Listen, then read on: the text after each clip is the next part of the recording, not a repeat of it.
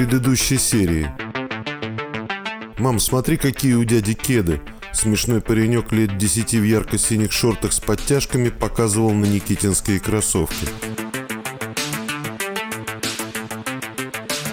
Ни хрена себе, Леха был потрясен. Изображение было черно-белым, оно мерцало и иногда подергивалось. Было полное ощущение, что пленку отсняли лет 20 назад. «А чья идея снять из кабины?» «Моя», — Лена гордо улыбнулась. «Ты соображаешь, что делаешь?» – неожиданно заорал Соколов. «Это же контакт! Они же могли начать разговаривать!» Церковь, кресты. Мозг подсказывал, что эту картинку он уже когда-то видел. Леха присмотрелся внимательнее. С памятника на Никитина, улыбаясь, смотрел позавчерашний депутат. «Это кто?» Никитин не отрывал взгляд от фотографии десятилетнего мальчика в шортах с подтяжками – это отец. А он какого года? 53-го и что? И ничего. Ты куда? На метро. Ты что, Горьковская уже почти год как на ремонте. Открыли уже, я открытие снимал. «Лех, у тебя все нормально?» – спросил Сашка, когда они, подойдя к Горьковской, уперлись в строительный забор. «Похоже, нет», – неуверенно протянул Никитин. Запрет совпадения. Третья серия. На студии было тихо и пусто. В коридоре монтажного коридора на подоконнике сидел Пичугин. «Привет», – поздоровался Леха. «Ты с кем сегодня монтируешь?» «С детской редакции. Вот сижу как дурак жду. У них режиссер всегда опаздывает, живет рядом у Петропавловки, а просыпается только когда пушка бабахает в 12. Только к часу и появляется. А? Сергеева? Да нет, сегодня спецов вроде бы нет. Слушай, я хотел тебя спросить про тот материал, ну, про метро. Часто так обрабатывать приходится? Ой, а что случилось? Не ответив Лехе, глядя куда-то ему за спину, удивленно воскликнул Пичугин. У пушки часы перевели. Никитин обернулся. У лестницы, улыбаясь, стоял смешной взъерошенный человек. «Извини», — Серега встал с подоконника. «Пойду клеить, как-нибудь потом поболтаем, ты заходи». «А где Сергеева найти?» — крикнул ему вдогонку Леха. «На третьем этаже, там металлическая дверь в конце коридора».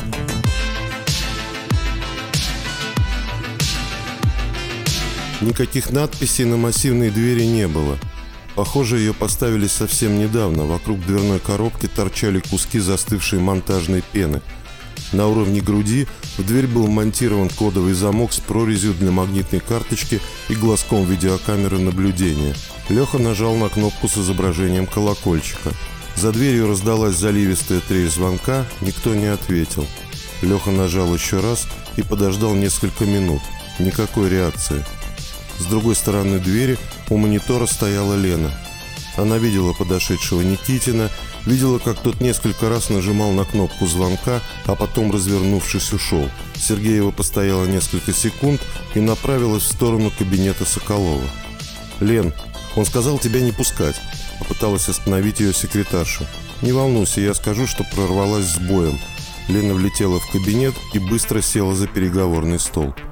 «А что, Анечки в приемной нет?» Я ее нейтрализовала. «Сергеева, мне кажется, что ты чуть перегибаешь». Соколов был в хорошем настроении. Ему нравилась эта в меру наглая и очень талантливая девочка. Причем талантливая во всем. И в наглости в том числе. Иногда у него даже возникало ощущение, что она вообще ничего и никого не боится. «Боюсь», словно услышав внутренний монолог Владимира Михайловича, сказала Лена. «Но мы уже того перегнули. И совсем даже не чуть. Я тебя слушаю, очень внимательно слушаю. Никитин узнал о депутате. И что он такого узнал?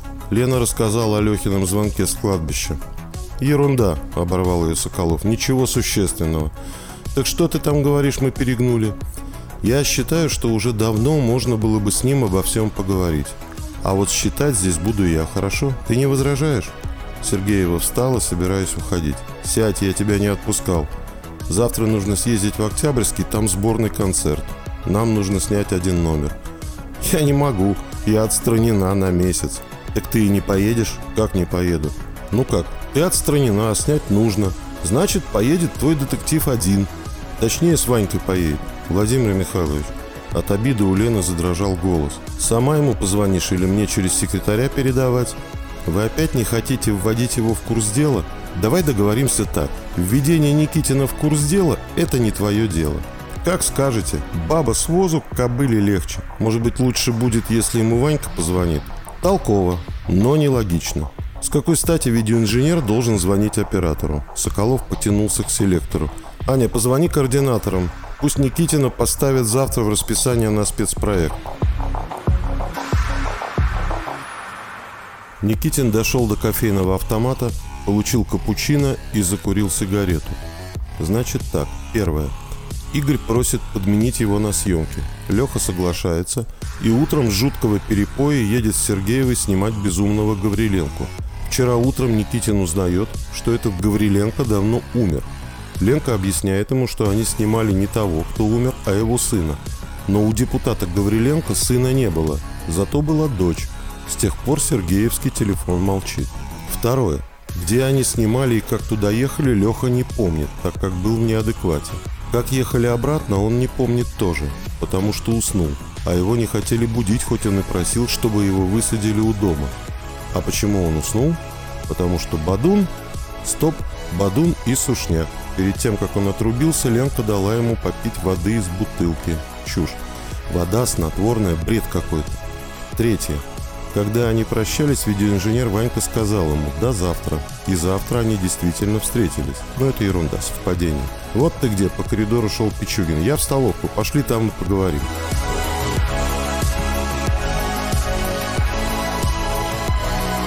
Я с Сергеевой недавно стал работать.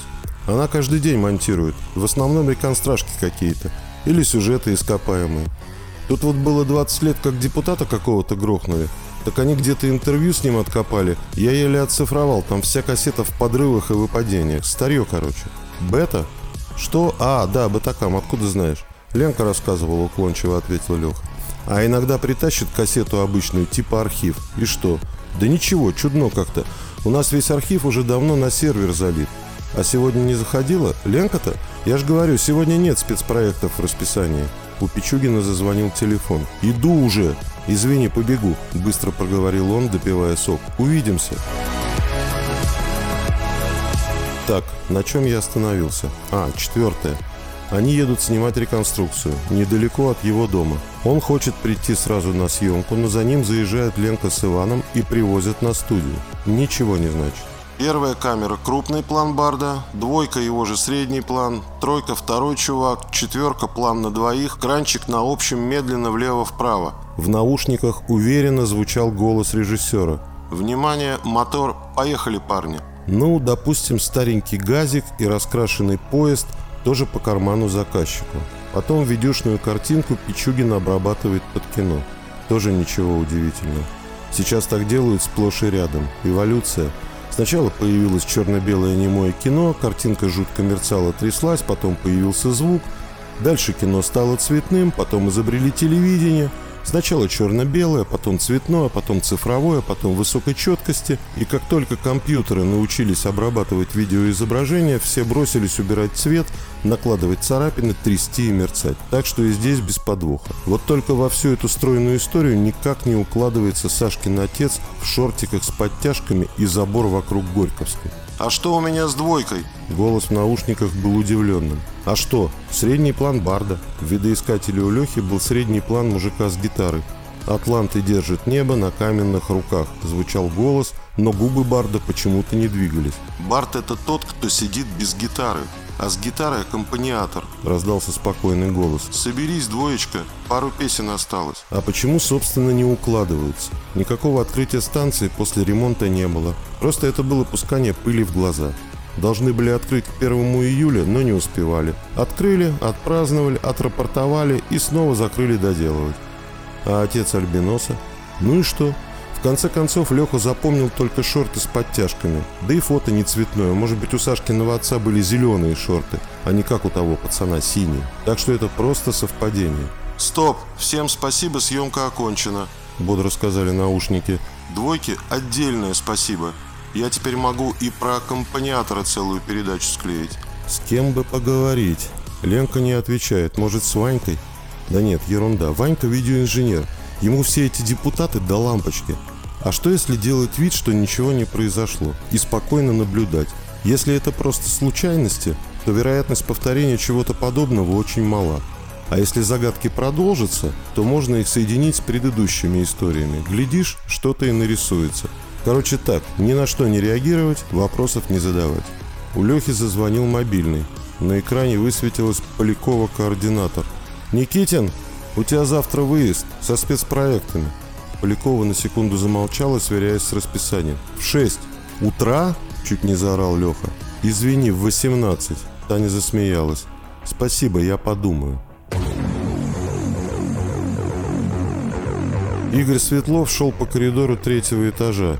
С тех пор, как он предложил Никитину подменить его на спецпроекте, прошло всего несколько дней. И все эти дни Игорь просидел дома. Телефон молчал, а когда Светлов сам позвонил координаторам, ему сказали, что у спецпроектов выездов нет. Тогда Игорь позвонил приятелю из транспортного, и тот сообщил, что в субботу все-таки выезд был. И оператором выезжал тот же парень, что и в пятницу. Светлов примчался на студию.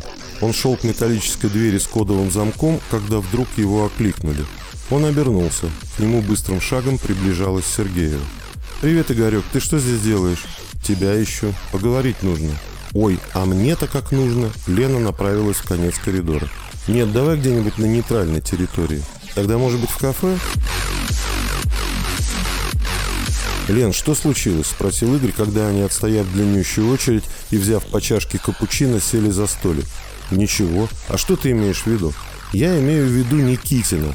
Он снимает, я сижу дома. Соколов хочет его взять на спецпроекты. А я? А что ты? Будете работать вместе. Ты уверена? Игорь, со спецпроектов не выгоняют. А если захочешь уйти, тебя никто просто так не отпустит. Ты же сам все понимаешь. Ну хорошо. Ты, мне кажется, тоже хотела о чем-то поговорить. Игорь, Соколов оттягивает разговор с Лешей. А я-то тут при чем? Ты ни при чем, но завтра Никитина поставили на выезд в Октябрьский. Съезди вместо него. Как ты себе это представляешь? Пока не знаю как, но я очень боюсь, что если он поедет, то может понять. Там настолько все явно. Соколов нас убьет, протянул Игорь. Во сколько там начало? Я тебя обожаю. Лена перегнулась через столик, чмокнула Светлова в щеку, выбежала из кафе. «В четыре у Ваньки!» — крикнула она уже из коридора. 4 июля 2009 года. Общий план.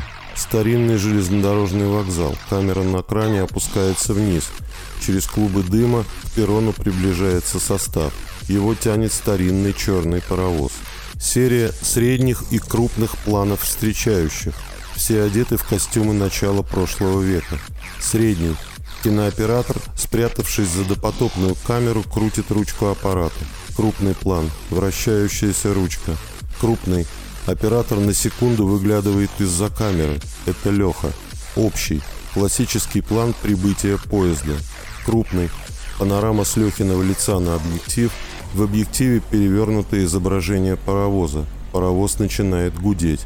Он гудит снова и снова, снова и снова, звук нарастает. Леха огляделся. На стеклянном столике, бешено гудя, подпрыгивал поставленный на вибрацию мобильный телефон. «Я тебя не разбудил?» – спросил Ванька. «А сколько времени?»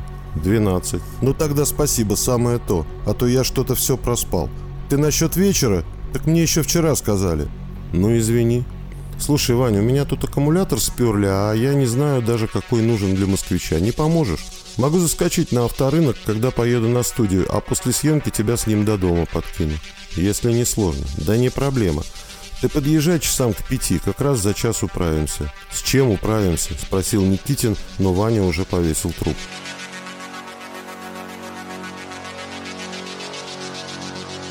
Ровно в четыре Игорь появился в ТЖК.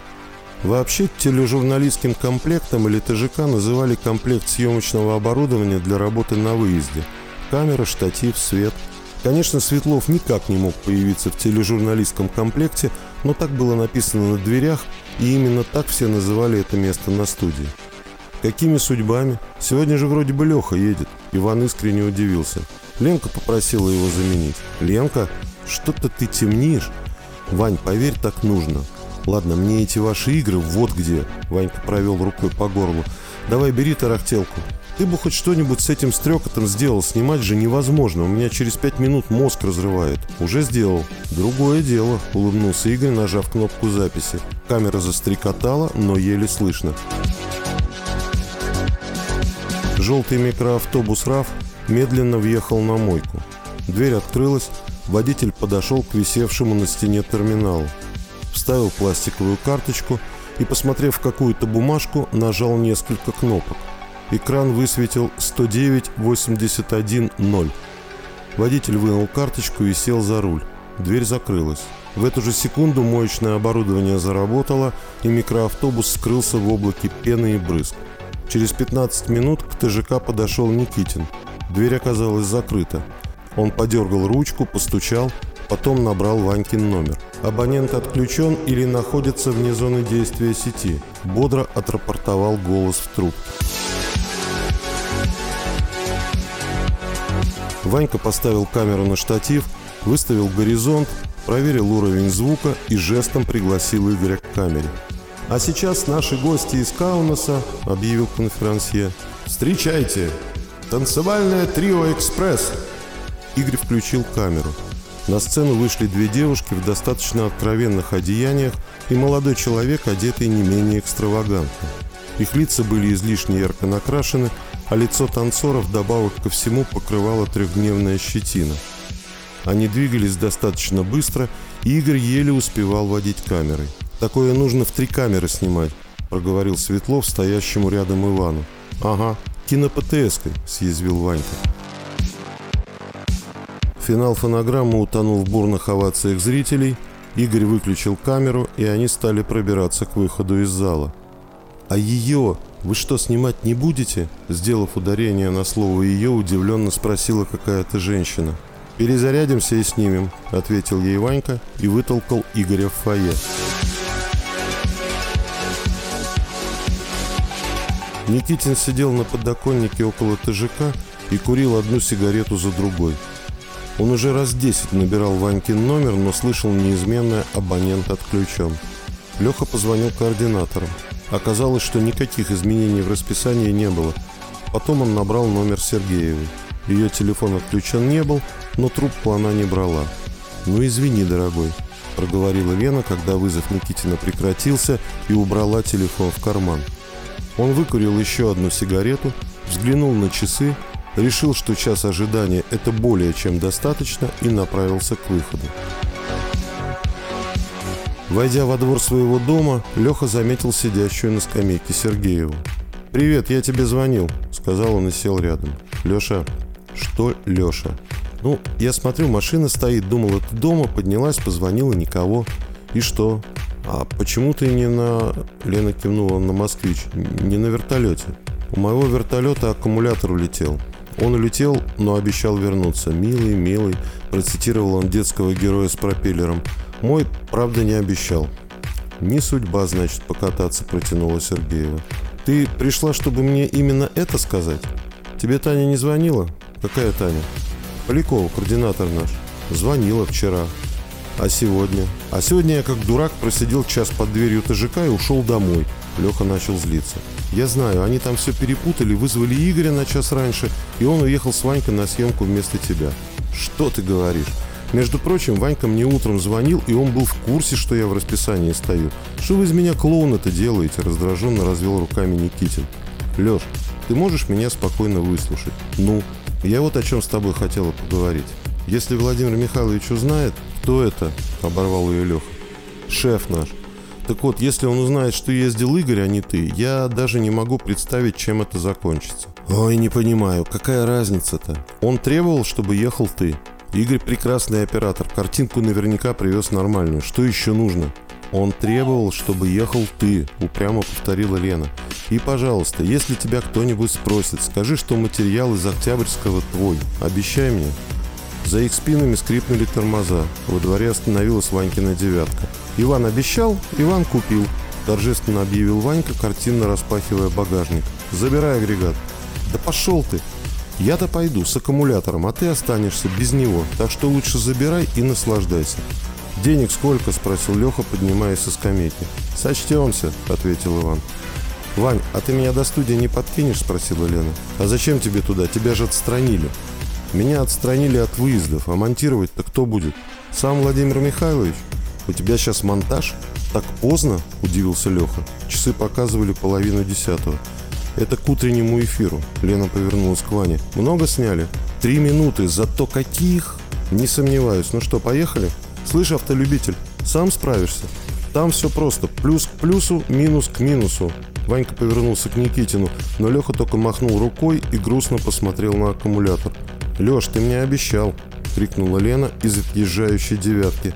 «Интересно, что я обещал?» Пробурчал себе под нос Никитин и потащил аккумулятор домой. На улице было темно, и ковыряться в капоте на ощупь ему совершенно не хотелось. Поднимаясь по лестнице, Леха подумал о том, что неплохо было бы посмотреть сюжет из Октябрьского. Придя домой, он вставил в видеомагнитофон кассету, запрограммировал запись на 8 утра и лег спать.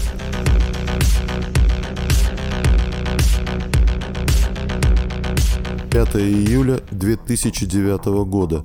Общий план. Коридор третьего этажа телестудии. В конце коридора металлическая дверь с кодовым замком. Из-под камеры в направлении двери выходит Леха. Крупный. Ноги идут на камеру, выходят из кадра. Средний, глазами Лехи. Движение к двери, дверь открывается. Общий с другой стороны двери. Никитин осторожно заглядывает внутрь, заходит – Крупный. Лицо подхват движения. Средний со спины. Леха, озираясь, движется по коридору. Все двери открыты. Движение на телеге вдоль открытых дверей. Видно, что кабинеты пусты. Телега останавливается напротив последней двери. За столом спиной к камере сидит человек. Средний укрупнение. Человек начинает поворачиваться. В этот момент у Лехи звонит телефон – Средний. Леха ищет телефон по всем карманам, но его нет. Серия планов разной крупности. Леха продолжает поиски. Телефон продолжает звонить. Никитин, не открывая глаз, пошарил вокруг себя. Нащупал трубку, поднес ее к глазам. Телефон неожиданно замолчал. Один пропущенный вызов высветилось на экране. Леха нажал кнопку меню, выбрал пункт звонки. Номер был незнакомым. Доброе утро. Моя фамилия Никитин. Мне только что звонили с этого номера. Алексей, вас беспокоит из отдела спецпроектов. Моя фамилия Королева. Анна Королева. Я вас очень внимательно слушаю, Анна, сказал Леха как можно серьезнее. Вы можете подойти к нам к 14? А сейчас сколько? Вырвалось у Никитина. 10-15, спокойно ответила Королева. С вами хочет поговорить руководитель отдела спецпроектов Владимир Михайлович Соколов. Вы знаете, как нас найти? Думаю, да. Перед глазами Никитина возникла тяжелая металлическая дверь. Тогда до встречи. Леха положил телефон и, взяв в руку пульт, включил телевизор. Утренняя программа к этому времени уже должна была закончиться, поэтому он сразу переключился в режим видеомагнитофона. Перемотав кассету на начало, Никитин нажал воспроизведение. Экран заполнили черные и белые точки – двигающийся в хаотичном порядке. Так называемый «белый шум» говорил об отсутствии сигнала. Леха перемотал пленку чуть вперед, но картинка не изменилась. Тогда он вернулся в режим телевизора. Изображения не было. Никитин встал с кровати, подошел, заглянул за телевизор. Антенный провод был на месте. Натянув джинсы, он вышел на площадку. Подняв голову, Леха посмотрел туда, где от распределительного щита в квартиру уходил телевизионный кабель. 10 сантиметров провода отсутствовали.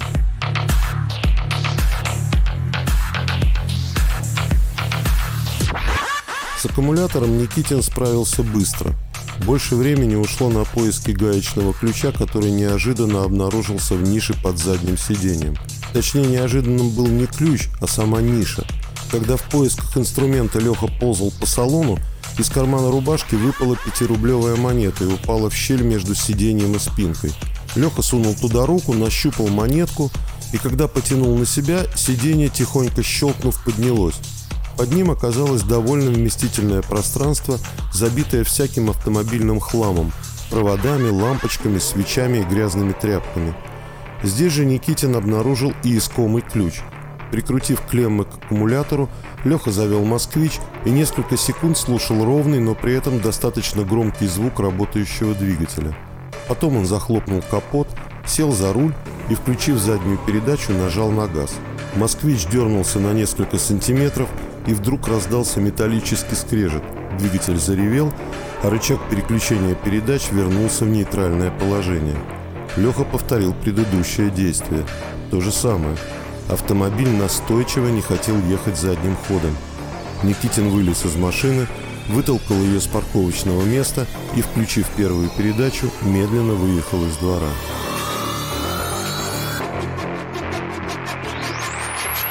Повторяя картинку из Лехиного сна, дверь щелкнув, мягко открылась. На этот раз все двери были закрыты, кроме одной, которая находилась в конце длинного коридора. За ней оказалась просторная приемная. За столом сидела симпатичная девушка с короткой стрижкой. «Добрый день, я Аня. А вы Алексей, да?» Девушка улыбнулась. «Владимир Михайлович вас ждет». Никитин постучался и вошел в кабинет. Спиной к входящему за столом сидел мужчина лет 45. Его внимание было приковано к плазменной панели, висящей на противоположной стене. Услышав шаги, мужчина повернулся к Лехе. «Неплохо», — сказал он и выключил телевизор. «Очень неплохо. Здравствуйте, Владимир Михайлович. Моя фамилия Никитин. Мне сказали, давно хотел с вами познакомиться», — перебил его Соколов, встал из-за стола и протянул Лехе руку. Только что с интересом смотрел ваш сюжет из Октябрьского. Мне понравилось. Я бы тоже с удовольствием посмотрел свой сюжет из Октябрьского, подумал Никитин, а вслух сказал. Спасибо, мы старались. Это хорошо, что вы старались, садитесь. Соколов жестом показал на стул за переговорным столом и сел напротив. Я видел вашу работу и хочу предложить участие в спецпроекте. Ну, честно говоря, сначала хотелось бы узнать подробности. Их не так много. И главная подробность это то, что будет интересно. А с финансовой точки зрения тоже. Нет, я хотел спросить о режиме работы. Вы имеете в виду выходные? Отвечу так. Выходные предусмотрены, и если вам предложат поехать на съемку в ваш выходной, вы можете отказаться. Предложат? У вас что, нет расписания? А почему вас это так интересует? Ну, иногда я работаю в других местах, и мне бы хотелось... Это исключено. Соколов отрицательно повертел головой. Да вы сами все узнаете, прочитав контракт. Он потянулся к своему столу, нажал кнопку селектора. «Аня, подготовь, пожалуйста, документы». И все-таки начал снова Леха, но Соколов опять оборвал его. Я продолжу свою мысль. Да, вы можете отказаться, но у тех, кто работает на выездах, я таких отказов не встречал. Вы так много платите? Я думаю, что дело не в этом, хотя я, конечно, могу ошибаться, но мне кажется, что на первом месте у ребят все-таки интерес. Тем более, что работа в выходные никак дополнительно не оплачивается. Я могу посмотреть контракт? Да, но не сейчас. Как только он будет готов, вам позвонят. Почитаете, подумаете. Если возникнут вопросы, милости прошу. Можно сразу вопрос? Попробую ответить. А что нужно снимать? «Жизнь», — немного подумав, коротко ответил Соколов. «Владимир Михайлович», — из ожившего селектора прозвучал голос секретарши Ани. «Руководство на первой линии». «Не прощаюсь», — Соколов пожал Лехе руку и снял трубку. «Соколов, слушаю». Выходя из кабинета, Никитин кинул взгляд на табличку. И интересно, заказчик метрошоу тоже был Соколов. Очередное совпадение или очередная загадка? Леха вспомнил про испорченный кабель. Что же это за сюжет-то такой? Подумав, он направился в монтажную аппаратную. Продолжение следует.